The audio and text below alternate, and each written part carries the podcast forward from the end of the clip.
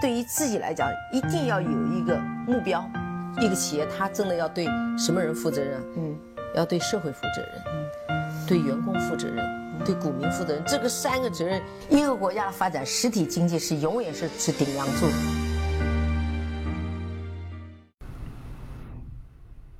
各位好啊，给你一个真实生动的格力电器，我们给的比你要的多。今天呢，我们来分享一篇雪球。呃，一个用户叫调研君啊，他的一篇文章叫《白电行业竞争力的分析》。呃，这篇文章写的非常好，当然他写的是一个叫电话会议的纪要，但是也没有讲出来这个电话会议到底是和谁开的。那我们只能把它当做一篇分析来去看了，写的非常好。如果各位感兴趣的话，可以上雪球，嗯，去查找调研君，就是那个调研的调研，呃，君就是君子的君啊。嗯，调研君的雪球原创专栏，它后面还有很多不错的文章，我们可以去学习。那我们今天呢，先把这篇文章跟大伙做一个分享。嗯，他说白电的有四朵金花，哪四朵金花呢？我们都知道有格力、美的、海尔、海尔和小天鹅。那他们有一个共同的特征呢，就是整个在各自的细分品类还都是表现非常出色的。那另外呢，它呃，他们四家的二零一七年的年报和二零一八年的一季报都表现比较优异。那我们来用一张图表来去做一下完整的呃展示。那各位在听到数字比较多的时候呢，也可以看我的节目信息，我把这张图表也放上去，我们可以看一下整个四家公司在各个维度的一些呃比较。那么首先来看一下一七年的经营情况，美的呢是整个的营收是最多的，做到了两千四百一十九亿，那同比的增速呢是百分之五十。青岛海尔呢是一千五百九十二亿，同比的增速是百分之三十三。格力电器呢是做到一千五百亿，那同比的增速是百分之三十六。小天鹅呢就远远的被甩在了后面，它只有二百一十三亿的营收，那同比的增速是百分之三十。为什么要把小天鹅放上去呢？我们也都知道，小天鹅是美的呃控制的一家上市公司，因为。呃，作者说小天鹅在它那个细分的品类，在洗衣机这个品类还是占有着相对比较高的地位的。那这是相，这是二零一七年营收的情况，我们可以看得到是美的最多，呃，海尔呢和格力相当，小天鹅是比较靠后的。那再来看一看二零一七年各四位的赚钱的能力啊。那美的呢，在做了两千四百多亿的情况下呢，二零一七年的规模净利润是一百七十二亿，同比增速是百分之十七。那青岛海尔呢，呃，看上去就有点难堪了啊，在做了一千将近一千六百亿的情况下，它的规模净利润只有百分之六十，呃，这就只有六十九亿。同比增速是百分之三十七。那格力电器呢，在一千五百亿的规模下，规模的净利是二百二十四亿，几乎相当于美的和海尔利润的总和了，非常厉害。同比增速呢是百分之四十四。那小天鹅呢，在两百一十三亿的呃营收基础上，它的规模净利是十五亿，增速是百分之呃增速是百分之二十八。非常厉害，我觉得每个公司有每个公司自己的定位和自己的特长。美的呢，整个在多元化和以及在收购库卡之后，呃的这种嗯嗯新的呃领域的开拓做的是不错的。那青岛海尔呢，有百分之四十以上的销售是在国外产生的，那它的整个全球和出口做的是不错的。那格力呢，我觉得。真的是一买一白遮百遮百丑啊！就是我能赚钱。美丽说，我卖的多；格力说，老子能赚钱。青岛海尔说，我的多元化做得好；格力说，老子能赚钱。小天鹅说，我我洗衣机的占有率第一位的；格力说，老子能赚钱。这个呢，在资本市场应该是一个非常硬的指标，所被大家所去认可的。那这是一七年整个四家公司的一些情况。那我们再来看一看二二零一八年 Q 一整个从季报反映的四家的情况。那美的呢，依然是排在了销售额的第一位，做了七百零二亿，同比增长是百分之十七。那青岛海尔呢，是做了四百二十六亿，同比增长百分之十三。那格力电器是做了四百亿，同比增长百分之三十三。呃，小天鹅呢做了六十八亿，同比增长百分之十九。那至少从 Q 一来看，青呃就是格力电器的营收的增长是非常非常的漂亮的。那再来看看二零一八年 Q 一的规模经历，那美的呢是在七百亿的基础上实现了五十二亿的。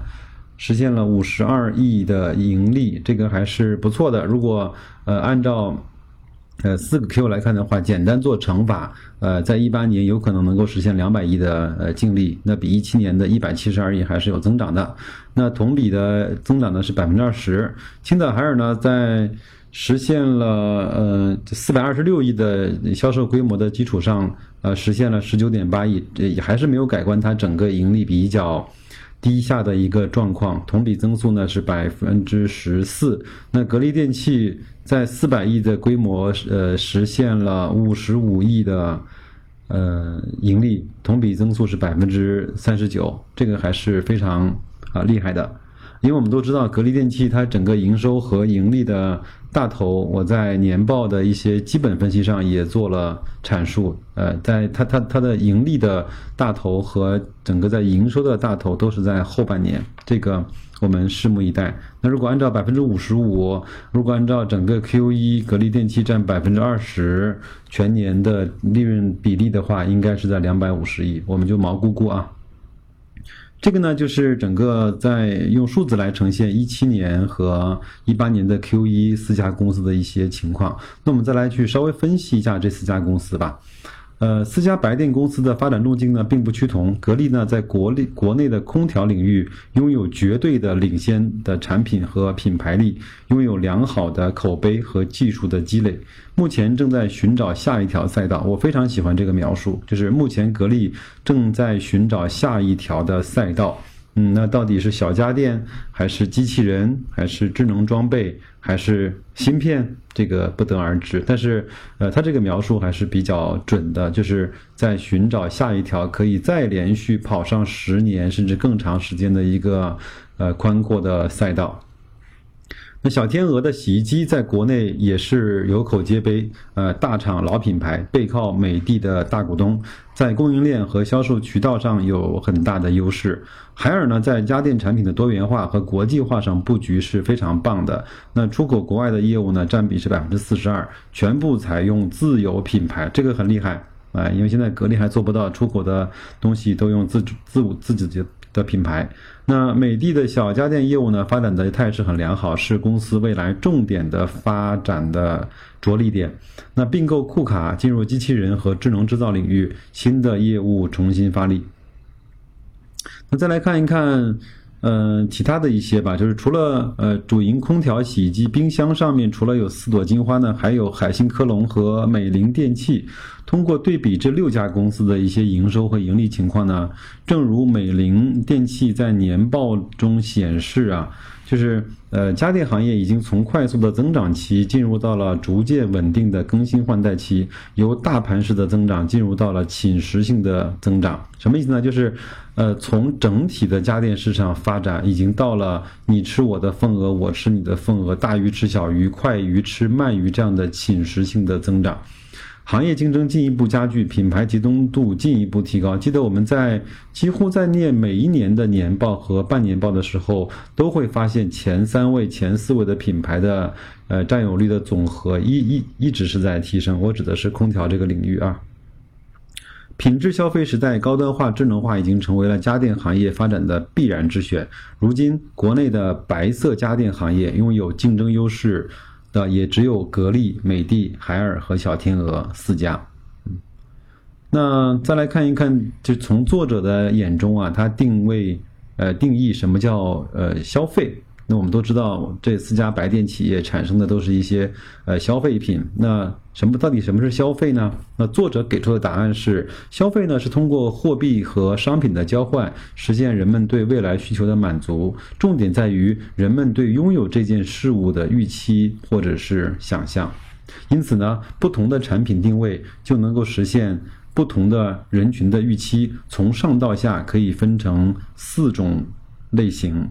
第一类呢叫品味产品，什么意思呢？就是用行业内价格比较昂贵来去彰的产品呢，去彰显自己的品味我们现在讲的那些 iPhone X 啊，包括一些豪车呀，包括一些名牌的表啊、衣服或者是包包啊，都是类似于像这样的，就是彰显自己的品味的。我们都知道，我们用无印良品十五块的笔也可以写字，用万宝龙一万多的笔也可以写字，但是呢，呃，有有很多的。人会觉得用一万多万宝龙的这个人写字看上去就更有品味。第二类呢是品质的产品，追求价格相对较高的产品带来生活品质的提高，又可以细分为高品质和一般品质的产品。这个呢，我觉得是我们现在整个中国很多人说我们中国已经迈入了一个中产化的一个阶段。中产越来越多，用不同的标准可以有八千万、两个亿，甚至是四个亿这样的中产的人群。这这这类人群呢，整个在产品的选择上是更加注重品质的，不会一味的再去呃追求低价。嗯，还是说整个，因为现在整个从电商来看，包括京东呢有它的叫京东造，还有苏宁有它的极物，淘宝有新选，网易有严选，小米有米家。呃，油品大概是这样的一个嗯定位，这些呃定位的产品呢，都是我们日用相关的那些必需品。但是必需品它已经慢慢的开始走向了品质化，走向了呃有一些设计化，呃价格呢会比一般的淘宝货要来的更好一些。其实空调也是如此。为什么呃这几年以来，像这些有品牌的，并且有一些品牌号召力的空调，反倒是越卖越贵，越卖越多了呢？这也是。呃，大家在追求这类的产品呃上面的一些选择的依据和呃状态，呃，其实我们从车也是一样的。我们以前看到国产的自主品牌的车，一定不大会卖过十万以上的。那现在来看，大部分都是十万起跳，有的也也可以去。碰及到二十万到二十五万这个主流的价位段这样的一个水平，对吧？我觉得这个就是我们现在整个的产品或者说人类的消费，就是我们中国人民消费的一个需求的慢慢的转变。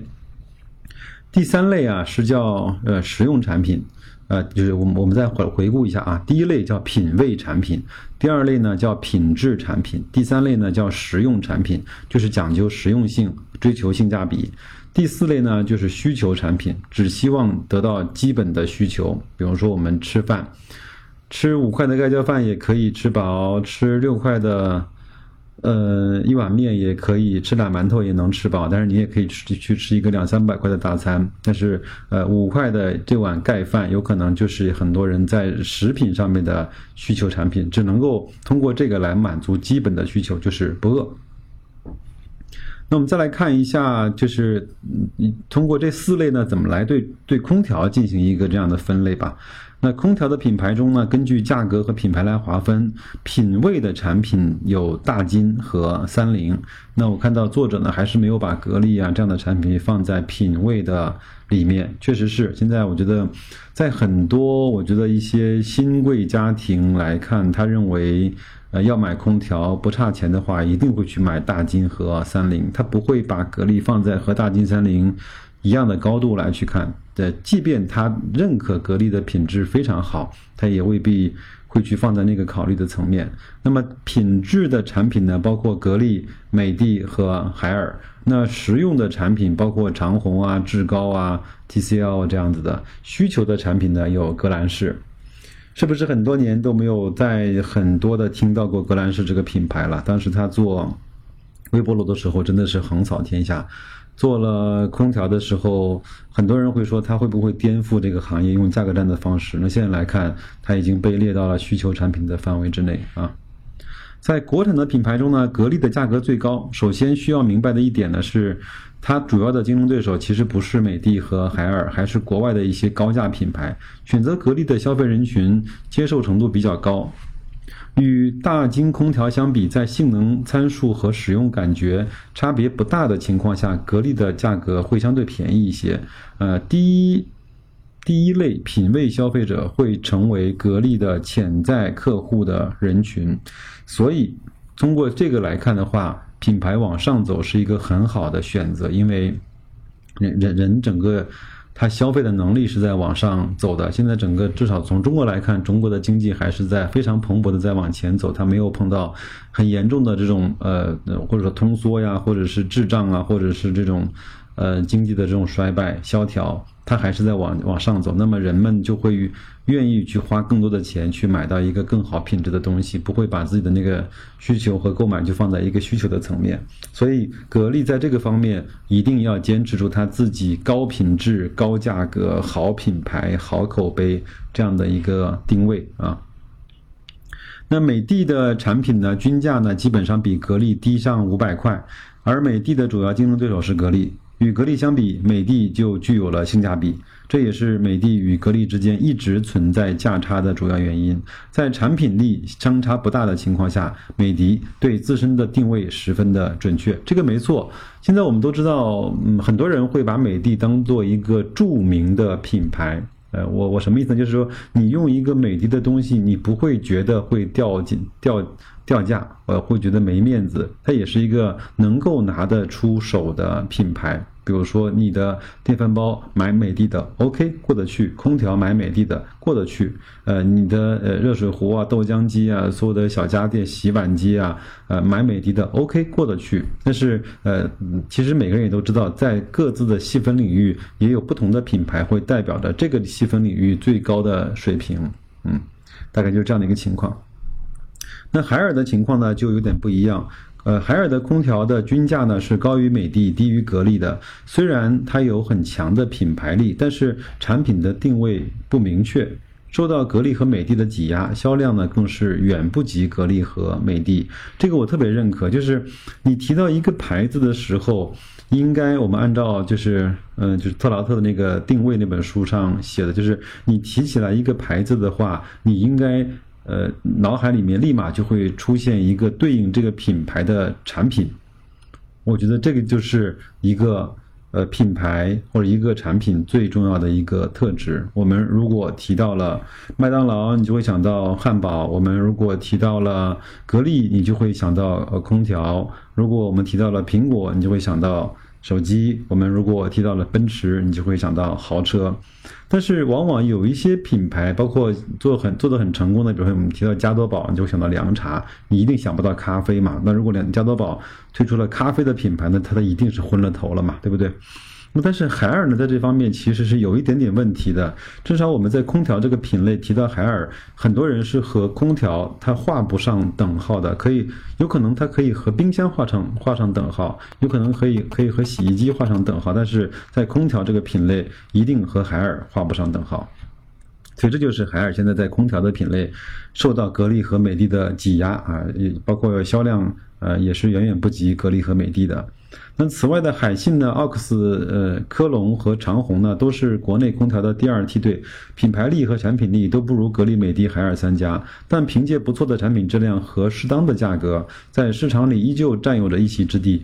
呃，盈利能力呢却不如第一梯队，但从经营情况来看，以海信、科龙为例。公司实际的盈利情况并没有随着销量增长而改善。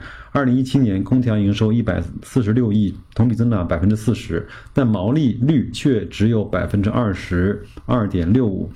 那格力、美的、海尔的毛利率都在百分之三十以上。你说这种情况，就是就是我前面讲的那个马太效应，确实是横横者恒强，呃，然后呃大者恒大。确实是这样的一个情况，和美的、海尔、格力卖的非常的多，基本上三家占了百分之七十八的销量，而且前面的三家赚的钱还要比后面要多，确实是这样，让让那些跟随的厂商是会非常的痛苦。嗯，好，那这是从从这个定位和几个品牌来去做了一些比较，另外呢，作者又又从另外一个。又从另外一个角度来去看了一下空调的行业，我觉得很有意思啊。呃，让我们想起来我刚刚工作的时候，我们公司组织我们学习的一本书叫迈克尔波特的这种竞争战略。他们当时有这个武力的模型啊。呃，什么意思呢？就是企业呢有三种战略可以实现成功。第一个战略呢叫总体的成本领先战略。呃，第二个战略呢叫差异化的战略。第三个战略是目标聚集的战略。我来稍微解释一下吧。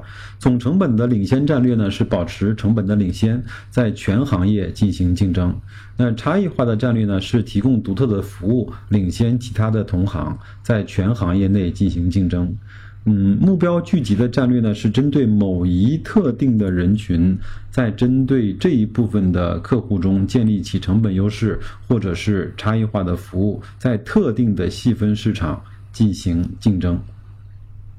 那此外呢，如果一些公司没有明确的战略，它就会被夹在几个策略的中间，摇摆不定，就很痛苦。呃，在国内品牌的国内空调的品牌中啊，格力是明显的差异化的战略。为什么这么说呢？它始终保持着技术领先，呃，并且好空调格力造的广造广告语呢也深入人心。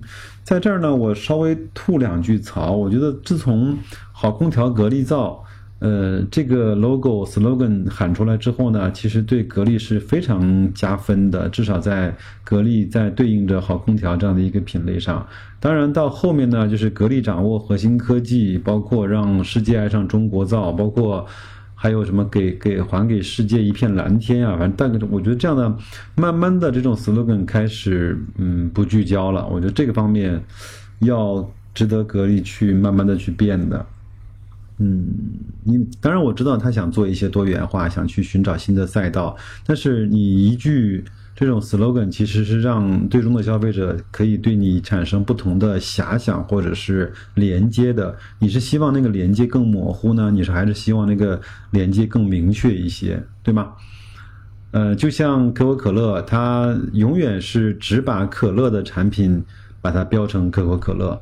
那它其他还有像雪碧啊、芬达啊这样的产品，当然还有还有水冻乐啊，包括各种各样的水的产品，但是它一定不会去，呃，损失它可口可乐对这个可乐类产品的垄断和霸权的，呃，所以我在想，如果格力还希望把一个主要的品牌用在空调上面的话，那应该把格力这两个字就打造成一个好空调的。的等价物或者等价的名称啊，如果你在呃，所以我知道它前面为什么用大松或金红去做冰箱和做小家电，也是我相信也是这么想的。但是由于那个战略推推广起来不是那么的顺利，它现在有很多的小家电又重新打上了格力的 logo。我也不敢说这是种好坏，但是嗯，至少对空调这个品类来说，它是有一点点损耗的啊。好，那就再来往下来看啊。那美的的空调的定位呢，就是和格力相比的性价比，我们可以把它划分成目标聚集战略，在同样的功耗和呃功能下，呃将产品的价格做到更低，具有成本优势。相较于二线品牌，美的又具有差异化的品牌的优势。海尔呢，相比格力和美的相比呢，它的竞争战略就显得比较模糊，产品均价上相对较高，品牌和产品又无法做到像格力这样的差异化，也不像美的一样做到消费人群的目标聚集。嗯，那我们再来看看数据吧。啊，二零一七年呢，格力空调内销呢是三千四百二十三万台，美的呢是一千九百九十万台，海尔呢只有八百七十九万台。那二零一六年，格力的嗯，空调毛利率在百分之三十八，呃，美的呢在百分之三十，海尔在百分之三十二，呃，而且结合产品的均价来看，可以看得出来，格力的量和价都高于美的和海尔，这是一个非常难难能的。难得的表现就是我卖的又多，我又能赚钱，这是最好的生意，对吗？以前我们跟一些合作伙伴去聊天的时候，他说生意呢分成四类，第一个是卖的多赚的多，这是我们公司的首选；第二个呢是说呃卖的多呃但是赚的少，这就是这种大流量的产品。如果你资金充裕，你的运作效率比较高，你可以选择这样的产品去做。呃，第三个呢，就是赚得多，但是卖得少，就是属于高毛利的产品。如果说你有一支很好的销售队伍，可以去把产品很好的推广和管理起来，呃，你就可以去着重去打造这样的产品，但是那个周转就会慢一些。呃，第四类呢，就是卖的少，赚的少，那这个产品根本就不能做，对不对？那所以格力呢，就是在卖的多、赚的多这个最好的象限里面，这个还是非常的不错的。那美的呢，将价格和呃利润做到相对较低，目标人群呢为特定的人群，也取得了不错的成绩。海尔则定位比较模糊，销量的上涨多来自于行业的增长。再来看一看上市公司中的海信和美菱电器。那二零一七年海信空调的毛利率只有百分之二十二，美菱的空调毛利率只有百分之十七，属于明显的被夹在中间、没有战略优势的企业，既没有成本优势，又没有差异化的优势，也不能够在小规模的范围实现上述两者的优势。因此呢，呃，这两家公司的盈利情况是比较差的。呃，但是呢，在洗衣机和冰箱的领域，海尔呢就做到了差异化的竞争。归属美的的小天鹅依依旧是保持了目标聚集的战略，就是小天鹅品质也不错，但是它比海尔要便宜，还是能够，它的品牌也不算差，还是能够去聚焦了一些既想要品质，但是又不想付出海尔的洗衣机和冰箱那么多钱的那样的一个呃聚集的一些客户的战略，呃，具有相对的优势。因此呢，可以总结出格力空调，呃，格力呢在空调领域拥有差异化的竞争优势，呃，其产品可以做到与其他品牌的不同，更加优质，呃，品牌更强。美的的空调和小天鹅的洗衣机都具有目标聚集的优势，嗯，保持相对优势。海尔在冰箱和洗衣机可以做到很强的差异化。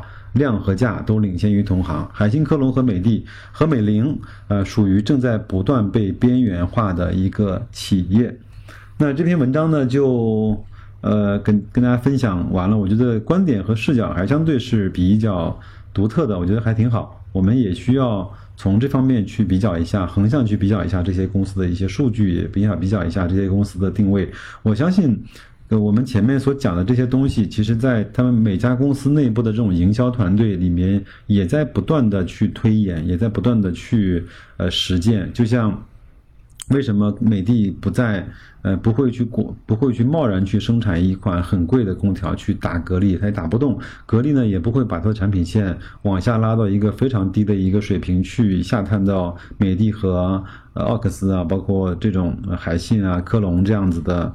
呃，领域那个我觉得是对对它品牌的一些稀释，嗯，包括现在海尔呢，他知道他自己的品牌的产品力和号召力是不够强的，那他为了应对呃去高端呃的一些客户，他就专门呃打造了一支叫卡萨帝这样的品牌，在冰洗包括空调上面，呃都起点非常高，特别贵，那也给人一种呃特别。呃，高冷的感觉，并且呢，我我也看过它的产品，它的产品在标识上、在宣传上，包括在所有的那个营销上面，它是呃不会出现任何海尔的字样的，它就希望能够独立的去运运营这一个他认为的一个高端的品牌，嗯。